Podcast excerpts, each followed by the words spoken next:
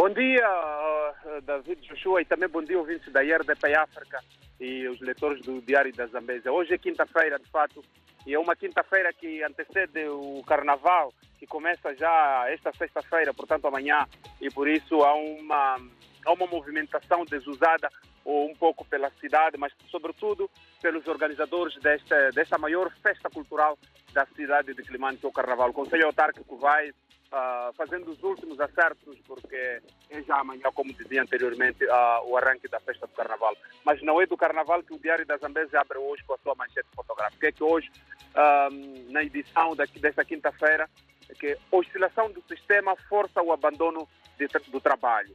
Muitos funcionários do, do, aparelho do Estado estão a sair dos seus distritos até a cidade de Climane para fazer a chamada prova de vida, mas infelizmente, devido à oscilação de, de, de, do sistema, uh, pessoas ficam mais de uma semana sem trabalhar, ou seja, abandonam os seus distritos, ficam cerca de uma semana sem poder trabalhar. Este é um problema eh, grave que pode trazer também consequências na administração pública.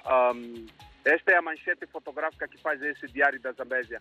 Mas também hoje é possível ver uh, uma sequência de notícias sobre o famoso caso de droga, de barrão de droga, que um, a Comissão Parlamentar de Inquérito na Assembleia da República veio fazer aqui na cidade de Clipante. Hoje, a autoridade tributária dá detalhes sobre a operação toda que aconteceu e, de acordo com as informações exclusivas que o Diário da Zambésia tem em sua posse, ou seja, face ao relatório eh, em nosso poder, é que a autoridade tributária na Zambésia, quando inquirida pela Comissão Parlamentar de Inquérito, diz que ah, há muitos contornos em volta disso e, e, e, vale a pena ver, como dizia, esta, esta informação toda partilhada aqui pela autoridade tributária via Diário da Zambésia por, por meio deste relatório. Mas também no interior, o Conselho Autárquico de Climane e os informais estão num pé de guerra. É que houve retirada de parte dos informais que faziam os seus negócios nos passeios da cidade de Climane e quando albergados uh, numa zona, o Conselho Autárquico não terá criado supostamente condições. Continuam a vender quase no passeio na zona do Mercado Central e há um pé de guerra entre as. É uma manchete também que faz parte da edição de hoje do Diário da Zambésia.